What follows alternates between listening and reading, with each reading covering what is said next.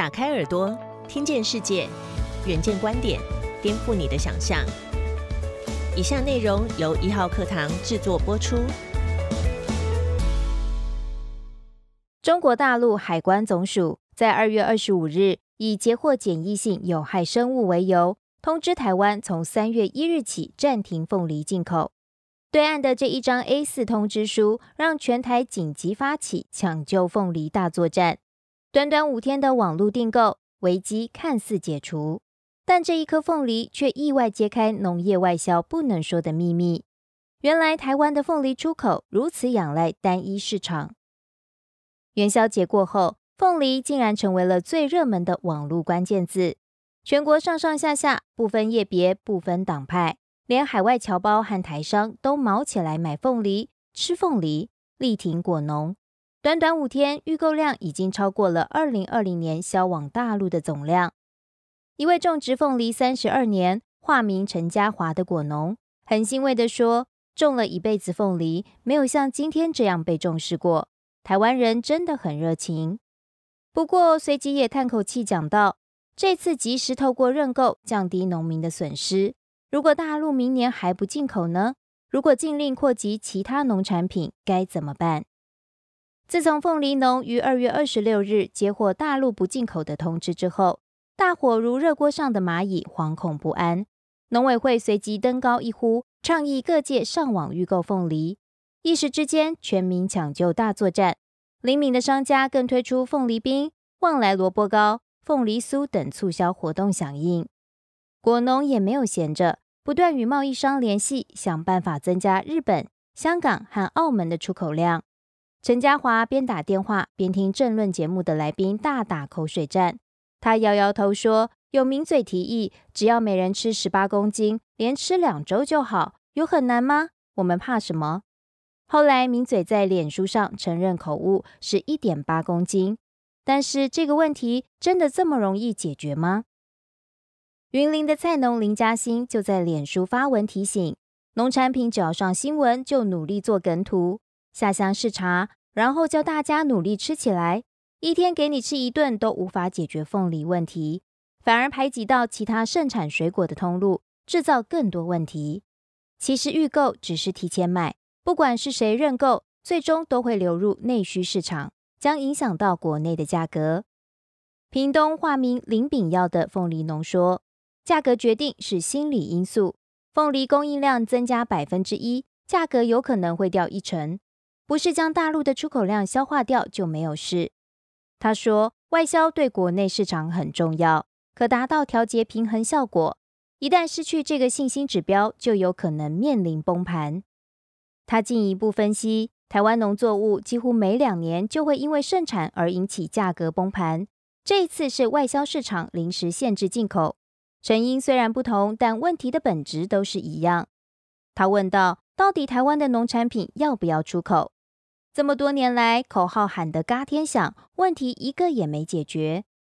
每当农作物盛产，国内无法去化，造成产销失衡时，农委会的方法不是呼吁各界认购、多元促销，就是鼓励业者做成加工品以及拓展外销。二零一八年五月，香蕉因滞销而大崩盘时，农委会同样的救市步骤又来一遍。这次虽然并非盛产所引起，但解决方式。还是脱不开这三招。第一时间，总统蔡英文也呼吁买凤梨挺农民，并强调农委会已经提出三大措施，包括开拓外销市场、加强国内行销和启动多元加工。众所皆知，台湾的水果品质好，果农也拍胸脯保证，台湾的凤梨又甜又不会咬舌头，深获外国人喜爱。但为何外销时机迟迟无法有具体的进展？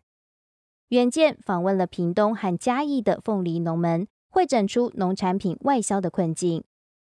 放眼台湾的农地，随着世代交替，越来越支离破碎，不适合大规模机械种植，单价成本高，也无法保证一定的生产量。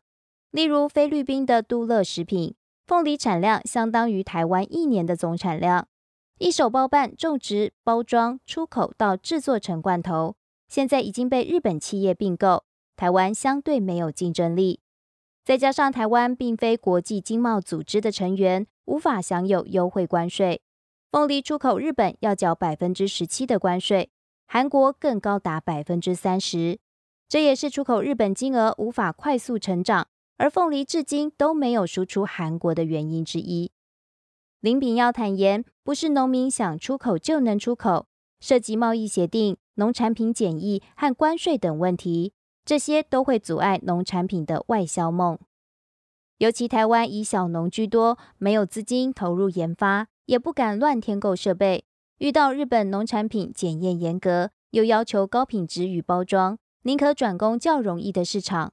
而同文同种、船运期短又热爱凤梨的大陆。就逐渐成为外销的大本营，加上台湾的冷链技术迟迟无法克服，也导致凤梨无法销往美国、加拿大等国家。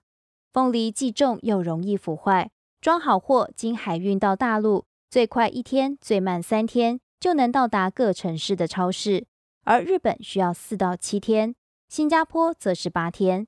想要销往加拿大，船运期会拉到二十八天以上。目前虽然有农友与农改厂合作研发冷链技术，可以做到冷藏二十二天不会坏，但仍需要时间克服。陈家华说，外销还要自己盖包装厂，投入研发，找贸易商合作，这么多问题要克服。你觉得台湾有多少农友敢聊 Loki？连农委会国际处都坦诚，凤梨比较重，换算成运费非常贵，运费都已经这么昂贵。代表卖到当地市场的价格会更高，市场竞争力就会比较差，导致生鲜凤梨无法拓展至澳洲市场。众所皆知，台湾农业的困境，多年来蔡政府也大力推广分散市场，希望不要太依赖大陆。特别在二零一六年十二月五日成立农业国家队台湾国际农业开发公司，简称台农发。二零一八年设置了台农投。二零一九年又新增台湾农产品外销平台，这三个农业国家队就是在协助拓展外销市场。但是多年过去了，到底外销的时机如何？没想到二月二十五日，对岸一张 A 四的通知书，意外揭开政府最不想说的秘密。原来台湾出口的凤梨、释迦等水果，九成以上都是销往大陆。台大政治系教授左正东根据资料指出。执政党上任五年来，凤梨销大陆的比重连年增加，销日本的比重却逐年下降。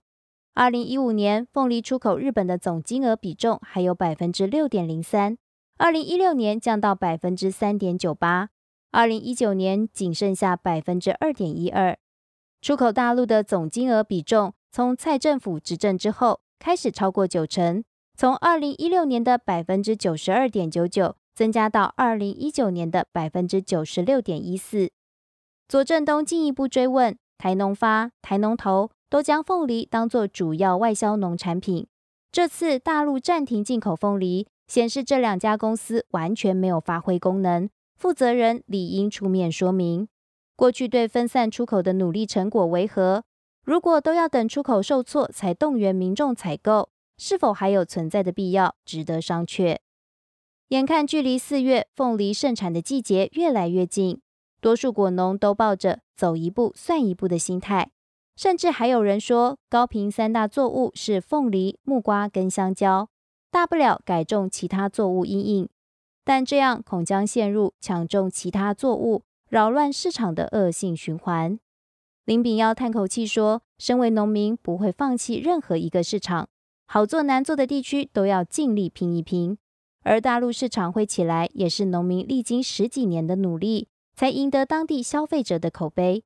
不是农民想换其他市场，马上就能达标。对农民来说，耕种原本就是高风险行业，即便很想配合政策转型打进国际市场，但台湾欠缺的又何止是东风而已？更多相关报道及精彩内容，请参阅《远见》杂志。